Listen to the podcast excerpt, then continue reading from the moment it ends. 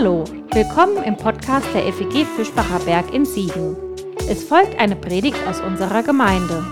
Wenn du uns kennenlernen willst, besuch uns gerne online unter fegfischbacherberg.de. Jetzt wünschen wir dir eine gute Zeit mit unserem Podcast.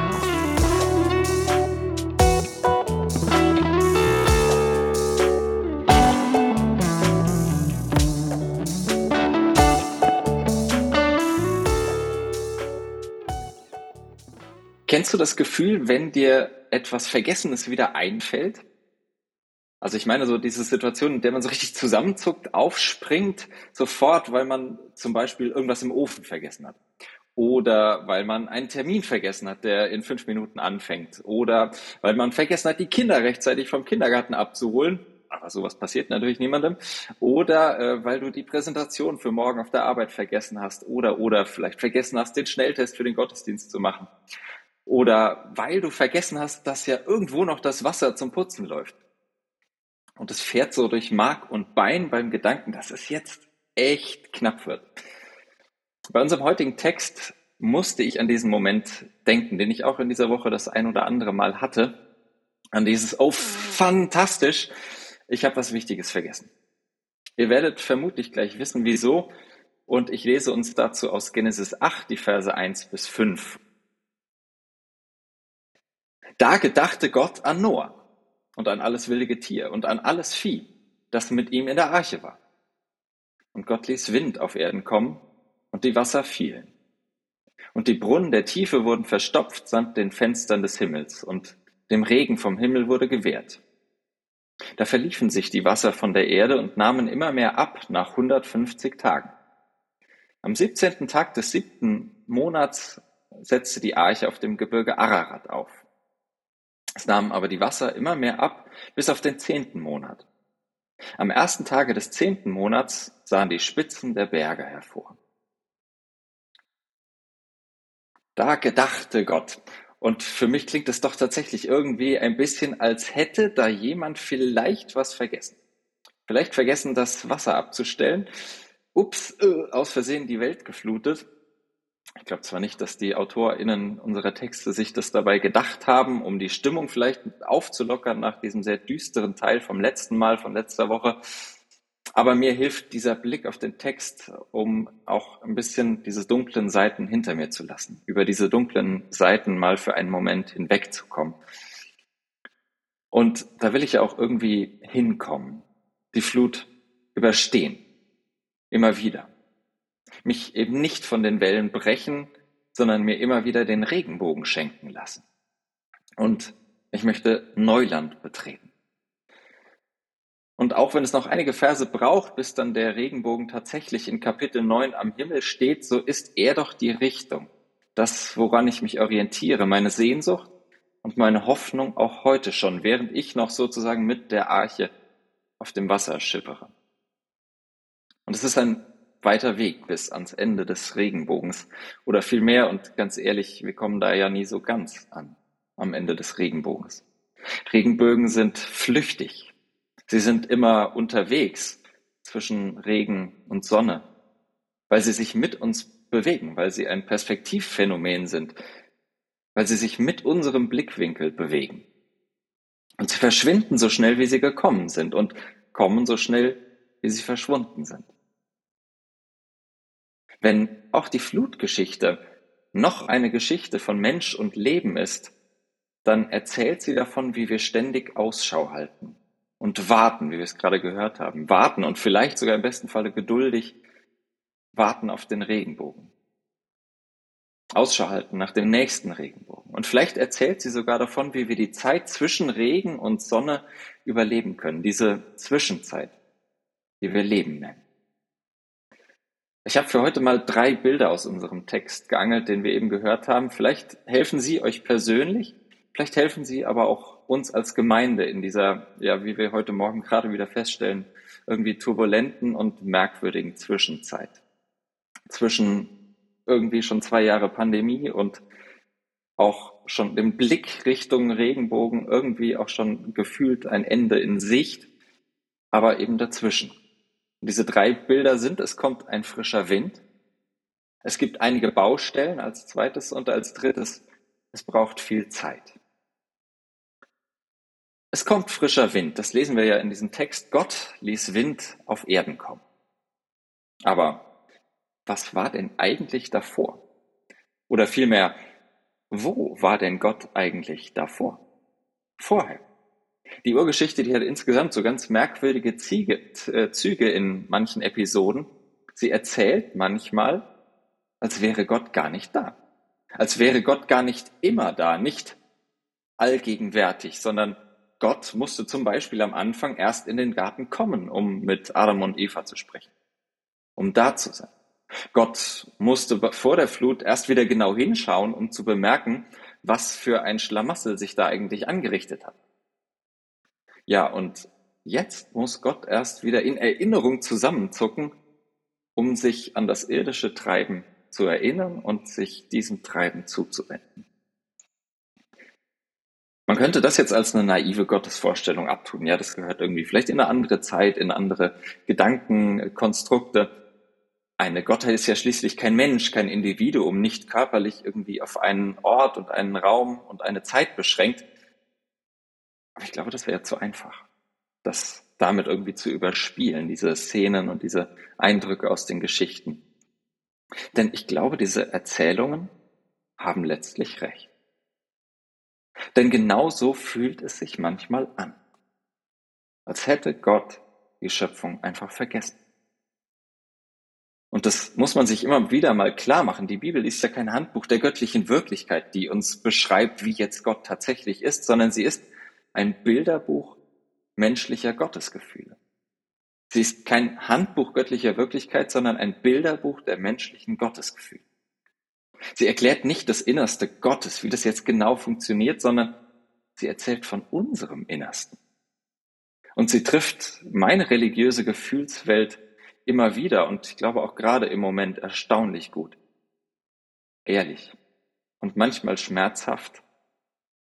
Gott ist nicht da. Das ist nochmal ein ganz anderes Gefühl als das von letzter Woche, wo Gott ja da ist, aber einfach für meinen persönlichen Geschmack ganz großen Mist macht. Dieses Gott ist nicht da Gefühl, das ist viel weniger greifbar. So eine emotionale Nulllinie. Gefühlt wie die vergangenen zwei Jahre. Manchmal regt sich so ein bisschen Wut, Enttäuschung, aber im Großen und Ganzen überwiegen doch mittlerweile Resignation und das Warten. 150 Tage Quarantäne in einem schwimmenden Holzkasten voller Tiere. Wow.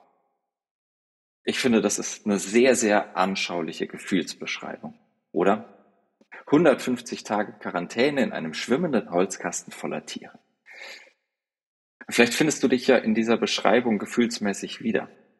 Das Leben fühlt sich manchmal an wie 150 Tage Quarantäne in einem schwimmenden Holzkasten. Und da geht es dann nur noch ums Durchhalten irgendwie den Kopf über Wasser halten, ständig nah dran am Durchdrehen und doch auf absurde Weise relativ sicher.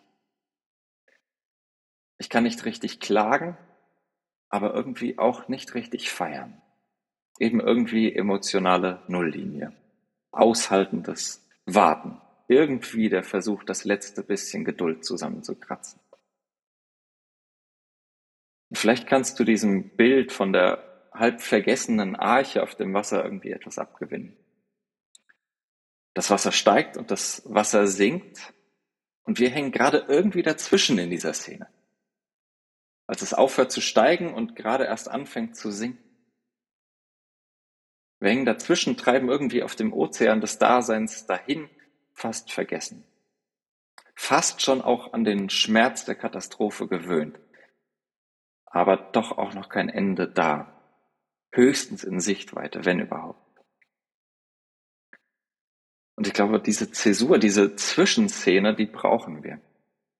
Diesen Moment des Innehaltens, diesen Scheitelpunkt, dieses, diesen fast unerträglichen Stillstand zwischen der Katastrophe des Alten und dem, was da neu kommt. Und ich glaube, wir brauchen diesen Stillstand, um das Neue zu spüren.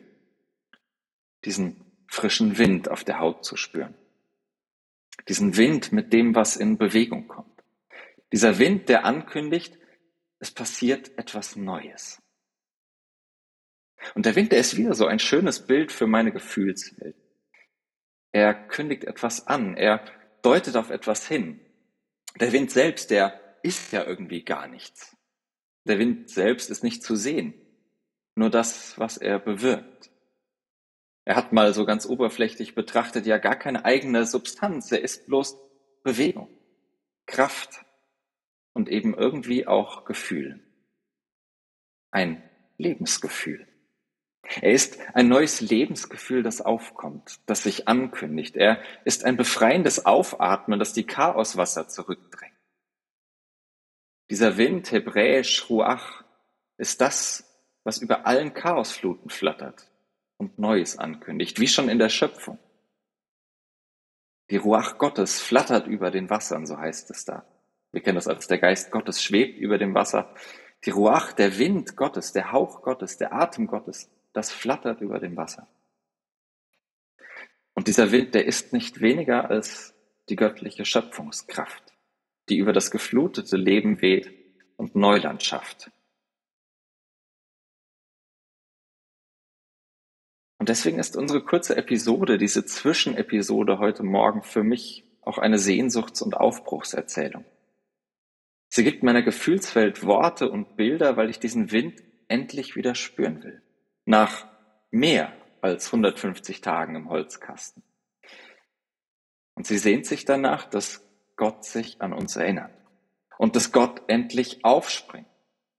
Und sie beginnt, diesen Wind zu spüren. Unsere Erzählung beginnt von dem Gefühl, wenn der Wind aufkommt. Spürst du ihn? Ich glaube, bis heute Morgen habe ich ihn tatsächlich ein bisschen gespürt. Gerade bin ich mir da nicht mehr so sicher. Vielleicht spürst du ihn. Für dich, für unsere Gesellschaft, vielleicht auch für uns als Gemeinde. Unsere Geschichte, die ist so eine Scheitelpunktgeschichte. Sie erzählt hoffnungsvoll von einem Kipppunkt. Ab hier ändert sich die Richtung. Im wahrsten Sinne. Bisher stieg das Wasser, jetzt beginnt es wieder zu sinken. Und tatsächlich fühle ich mich gerade, als ich das geschrieben habe, wenigstens so, auf diesem Scheitelpunkt. Zwei Jahre gefühlte Quarantäne in einer Arche, die wir als Gemeinde aber im Großen und Ganzen relativ gut überstanden haben. Und so langsam kommt dann vielleicht die Frage auf, wenn wir auch diese kurze Episode heute Morgen überstanden haben, was kommt denn eigentlich danach? Was bringt denn der göttliche Wind mit sich? Welches Neuland legt er denn frei? Wo müssen wir denn eigentlich auch als Gemeinde frische Luft ranlassen? Welche Archen müssen wir über kurz oder lang hinter uns lassen? Wie wollen wir leben, wenn diese Flut ein Ende hat? Manche Frage kündigt sich erst allmählich an, gerade weil wir dazwischen stehen, vielleicht den Blick auch manchmal noch eher ins Vergangene gerichtet als schon nach vorne, ohne dass sich schon so richtig und konkret etwas tut, ohne dass schon richtig etwas da ist. Vielmehr Frage, wohin hat uns diese Flut eigentlich getrieben? An welchen Bergen werden wir aufsetzen? Welches Neuland werden wir erkunden und wie werden wir das Leben neu entdecken? Fragen, die sich manche von uns vielleicht persönlich stellen, weil die Pandemie für sie in ihrem privaten Leben vieles verändert hat. Aber es sind eben auch Fragen, die sich uns als Gemeinde stellen, die sich uns als Gemeinde stellen werden, allmählich, nach und nach. Und gerade darin ist mir diese kurze Episode auch eine Hoffnungsgeschichte, denn sie redet nicht von irgendeinem Wind, sondern vom göttlichen Wind. Gott lässt diesen Wind aufkommen. Die Geschichte erzählt von einem Wind, der Neues beginnen lässt, der Vertrautes wieder zum Vorschein bringt und uns wieder Boden unter die Füße gibt. Wenn auch sicher nicht da, wo wir gestartet sind. Auch das enthält diese Geschichte.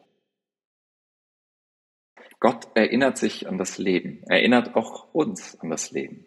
Und das erinnert mich daran, das göttliche Leben zu erwarten in diesem Wind, der etwas Neues ankündigt, dieses göttliche Leben zu suchen und es zu gestalten. Und diese Geschichte fragt mich, was wir eigentlich vorhaben, wenn wir irgendwann diese Arche verlassen. Auf dem Weg dahin gibt es aber einige Baustellen, das ist mein zweites Bild. Das fällt ja im Text durchaus auf. Unsere vergessliche Gottheit, die muss an mehreren Stellen, äh, Baustellen gleichzeitig rumklempnern, um dieses Schlamassel wieder trocken zu legen.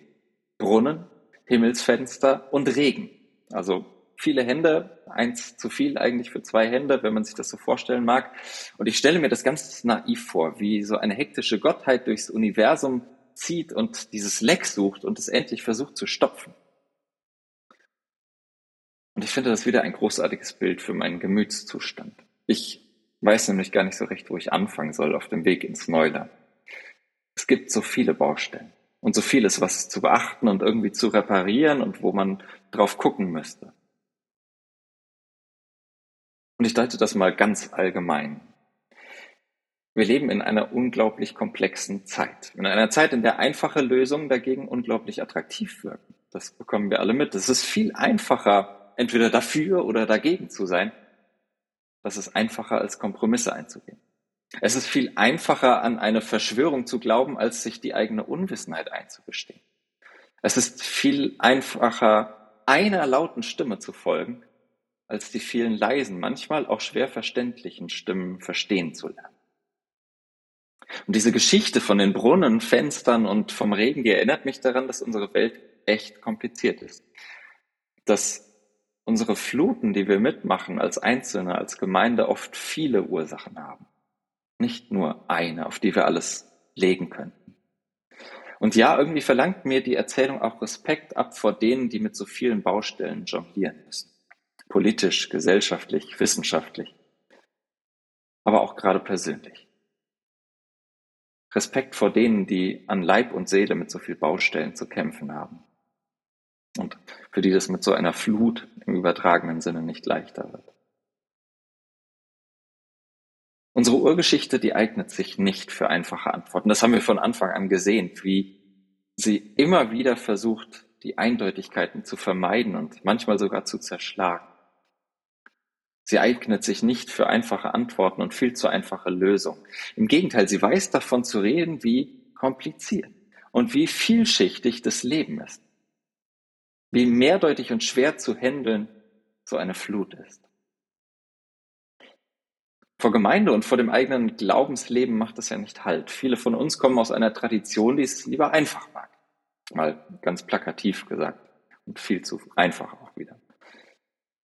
Und da ist es super schwierig, mit dem Leben jonglieren zu lernen. Die Urgeschichte macht daraus keinen Hehl, im Gegenteil. Sie sagt ja, dass das Gottes Aufgabe ist eigentlich, für uns eigentlich gar nicht zu stemmen. Oder anders gesagt, es ist eine geradezu himmelgroße Aufgabe. Eine schier göttliche Überforderung für einen Menschen, das Leben mit all diesen komplexen Baustellen irgendwie trocken zu halten. Das Bild hinkt natürlich, wenn man das weiterdenkt, keine Frage. Was ich aber lediglich sagen will, der Weg ans Trockene, der ist ziemlich komplex. Der fordert heraus zu jonglieren und mutet uns zu, die einen Dinge fallen zu lassen und die anderen vielleicht nicht einfacher zu machen, als sie sind. Und das ist super anstrengend. So durchs Leben zu gehen, das ist mir völlig klar. Weil man manchmal wie Noah in der Arche sitzt und nichts tun kann, als zu warten, dass sich die Dinge sortieren dass Gott die Dinge sortiert, dass die Wasser endlich allmählich anfangen zu sinken. Und manchmal hat man sich diese Situation ja gar nicht selbst ausgesucht. Ich kann mir vorstellen, dass äh, ein Noah unserer Geschichte sich auch gerne irgendwie anders beschäftigt hätte, 150 Tage lang. Das hat man sich manchmal nicht ausgesucht, sondern ist reingestolpert, weil du in einer Gemeinde gestrandet bist, die irgendwie anders ist weil du Dinge gelesen hast, die dich irritiert haben, weil du das Leben auf eine Weise erlebt hast, die sich anfühlt, als würden die Fluten der Vielfalt sich über dir ergießen. Und plötzlich bist du mittendrin, in diesem vielfältigen Leben voller Baustellen. Die schlechte Nachricht ist, es gibt höchstwahrscheinlich kein Zurück. Hinter das, was du mal gehört hast, das, was dich irritiert hat, das, was du gelesen hast oder erlebt hast. Der Weg in eine Welt vor der Flut, der ist weggespült. Aber es gibt auch eine gute Nachricht. Denn irgendwann wird diese Arche auf Grund laufen. Irgendwann wird sie die Spitze der Berge berühren. die allmählich wieder trocken liegen. Und irgendwann liegt ein neues Leben vor uns. Neuland vor uns. Aber bis dahin braucht es viel Geduld. Und das ist mein drittes und letztes Bild aus dem Text. 150 Tage. Und dazu gibt es ja noch weitere Datierungen im Text mit den Monaten und den Tagen. Natürlich ist auch das ein Bild. Insgesamt ist die Datierung ziemlich äh, auch komplex und ein ziemlich kompliziertes Gebilde. Man verliert da schon mal leicht den Überblick, wo man gerade eigentlich steht, wann jetzt da was gewesen sein soll. Daher nur wenige abschließende Bemerkungen dazu. Die biblische Datierung der Flut, die ist in, insgesamt ziemlich unsicher und sie ist vor allem ein Mix aus unterschiedlichen Kalendern. Kalender, die sich im einen Fall an der Sonne, dann mal am Mond und dann aber wieder an einem ganz einfachen mathematischen Schema orientieren. Also da sind Kalender gemixt. Und das heißt für mich so viel wie, für alle ist irgendwie was dabei. Oder jedes Leben hat eben seinen eigenen Mix an Zeit, hat seine eigene Zeit. Jede Lebensgeschichte tickt nach ihrem eigenen Kalender, nach ihrer eigenen Uhr. Und gerade im Miteinander, wenn man versucht, verschiedene Kalender miteinander zu verbinden, wie es anscheinend unsere Flutgeschichte tut, da macht es das nicht wirklich leichter. Aber wir kommen nicht dran vorbei, um ein gemeinsames Tempo zu ringen. Manchen wird es dann zu schnell sein. Anderen wird es zu langsam sein. Und deswegen brauchen wir auf unserem Weg aus den Fluten, auch als Gemeinde, als Gemeinschaft und Gesellschaft, Geduld. Geduld füreinander und auch Geduld mit uns selbst. Wir brauchen diesen Mix aus verschiedenen Kalendern. Jedenfalls erreichen wir Neuland nicht von heute auf morgen. Mindestens das kann man, glaube ich, mitnehmen. 150 Tage sind es in der Geschichte. Es dauert, bis unsere Welt wieder trocken liegt. Und auch am Ende dieser kurzen Episode von heute sind es ja erst nur die Spitzen der Berge, die rausschauen. Es dauert, bis unsere Welt wieder trocken liegt. Das Wasser ist nicht sofort verschwunden, sondern es verschwindet nur allmählich. Aber es verschwindet. Und vielleicht bewahrt es die einen manchmal vor zu großen Erwartungen. Vielleicht gibt es den anderen Zeit, um mitzukommen. Auch Gemeinde braucht diese Zeit, auch diese unterschiedlichen Zeiten. Sie ist, Gott sei Dank, kein Unternehmen, das effizient funktionieren muss, das nach einem fixen Zeitplan getaktet werden muss. Sie ist manchmal häufig, vielleicht sogar immer eher wie so eine träge Arche, die gerne mal unmotiviert und manchmal auch unorientiert auf den Wellen der Zeit dahintreibt. Und das braucht viel Geduld. Wie man die aufbringt, dazu erzählt uns vielleicht die nächste Episode etwas mehr. Für den Moment soll uns die Erinnerung reichen. Das Leben braucht Zeit. Besonders eines, das seinen Weg aus den Fluten sucht. Das Leben in all seinen Einzelformen und seinen Gemeinschaften braucht Geduld mit sich selbst, mit anderen und im Miteinander.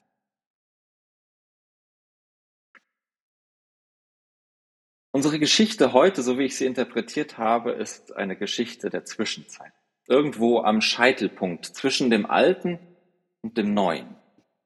Irgendwie unterwegs, aber auch noch nicht so richtig orientiert und schon gar nicht am Ziel. Wir ahnen schon, dass da irgendwie was Neues kommt. Wir spüren vielleicht schon diesen frischen Wind, der aufkommt und für Neues sorgt. Aber mehr als dieser Windhauch ist vielleicht noch nicht zu spüren. Und manchmal weiß man bei diesem Wind auch gar nicht, dachte ich in dieser Woche beim Fahrradfahren, aus welcher Richtung er kommt. Das kann schon mal der Rückenwind sein, den man kaum spürt, es kann aber auch schon mal der Gegenwind sein.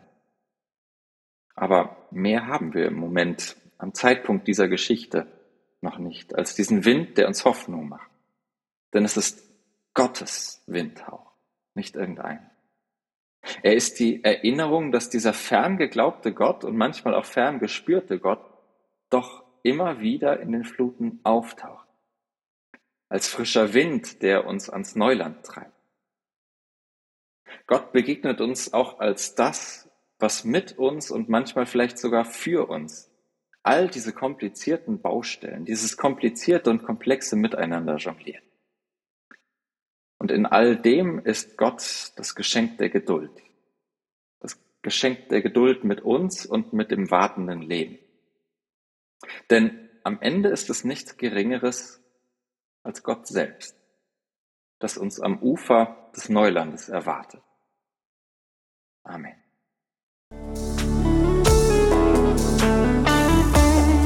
Das war's für heute. Um keine neue Folge zu verpassen, kannst du den Podcast einfach auf deinem Smartphone abonnieren. Mehr Informationen findest du unter fegfischbacherberg.de. Wenn es dir gefallen hat, lass uns gerne einen Kommentar oder eine Bewertung da und sag es weiter. Tschüss und vielleicht bis zum nächsten Mal.